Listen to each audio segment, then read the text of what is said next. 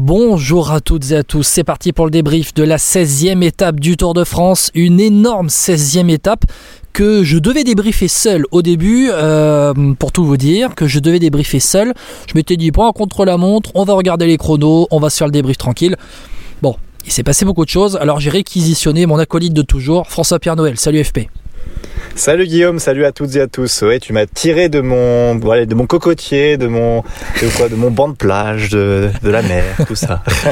Exactement. T'étais en vacances tranquillement, t'étais en famille, et puis je t'ai dit, FP, je suis désolé, mais là, vu ce qui s'est passé aujourd'hui, t'es obligé de venir.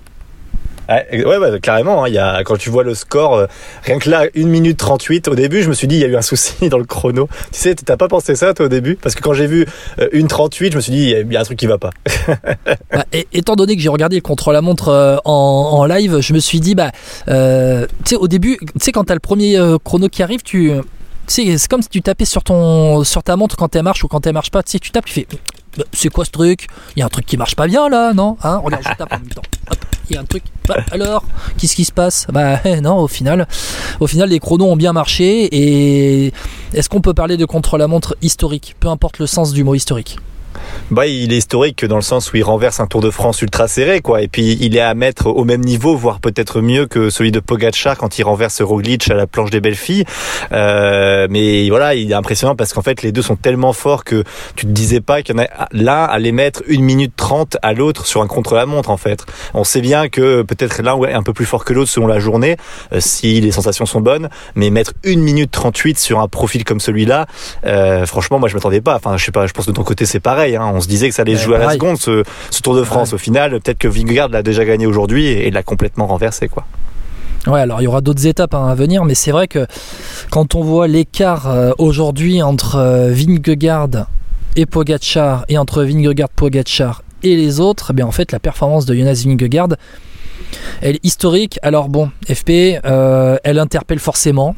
On va pas se le cacher, elle interpelle forcément. Euh, après les différentes euh, les différents chronos des derniers temps ou euh, bon euh, voilà notamment dans l'ascension de Jouplan les, les, deux ils se mettent des peignets énormes après c'est pas des accélérations mmh. comme à l'époque Armstrong hein. Armstrong il partait au, au, pied du col il doublait tout le monde tout le monde les plus jeunes d'entre nous n'ont pas connu un contre-la-montre à l'Alpe d'Huez alors je crois que c'était en, en 2004 il me semble où Armstrong il part il double Ivan Basso ou Yann Ulrich je crois dans, dans le dans l'ascension de l'Alpe d'Huez, ça y est, j'ai retrouvé Bourdoisan l'Alpe d'Huez, 16e étape du Tour 2004. Lance Armstrong qui remporte le chrono, il met une minute à Jan Ulrich et puis euh, il met 2,23 à Ivan Basso qui était son dauphin à ce moment-là sur ce Tour de France 2004. À l'époque, Ivan Basso était à la team CSC et euh, Armstrong avait doublé Ivan Basso dans l'ascension de l'Alpe d'Huez. En clair, c'était euh, départ au Bourdoisan au pied de l'Alpe d'Huez et montée sèche de l'Alpe d'Huez. Bon, voilà, Lance Armstrong. Oui, avait, et, de, et on sait qu'il a triché, doublé. donc il y a ça aussi en plus. Voilà. Donc euh, voilà, il n'y a, a, pas de doute là-dessus. Non, mais je pense que, bah, je sais pas si tu veux qu'on fasse notre podium maintenant. C'était un de mes. Bah, on va faire le podium maintenant. Juste jour. dire que nous, on ne s'attache qu'aux faits. On va pas aller dans l'accusation ouais, à, à, tout prix. Il faut qu'on s'attache aux faits.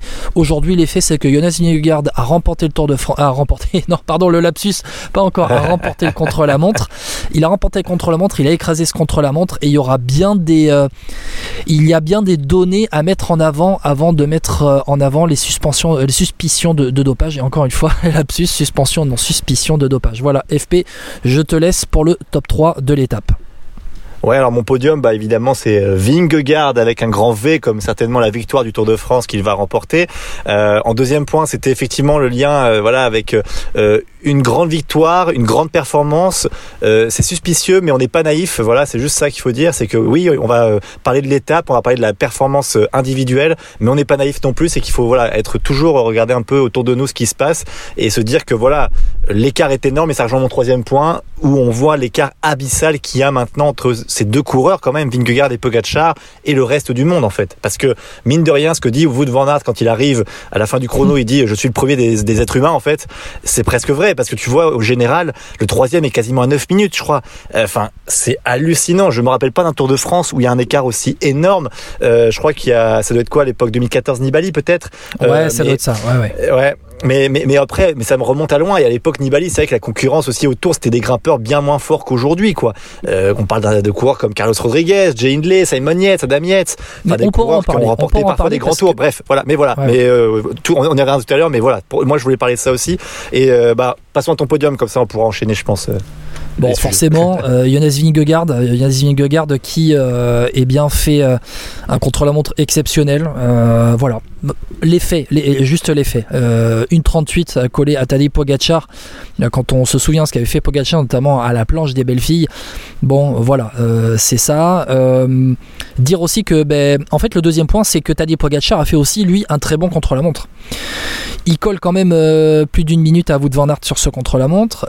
Voilà. Et il y a cet abyssal, donc c'est mon deuxième point. Ça sera mon deuxième point. Pogacar fait un très bon contre-la-montre et cet écart abyssal avec le reste de la concurrence. Et mon troisième point, c'est quand même pour le souligner, David Godu qui fait dixième du contre-la-montre, euh, ouais. qui fait un très bon contre-la-montre et au final il termine, euh, il termine très bien ce Tour de France. Il est neuvième au général. Bon, peut-être qu'il n'arrivera pas dans le top 8 parce qu'il y a pratiquement 4 minutes de différence avec Simon Yates, euh, Simon Yates qui a fait lui aussi un très bon contre-la-montre. Mais David Godu, voilà, c'était un point à souligner qui a fait un très bon euh, CLM.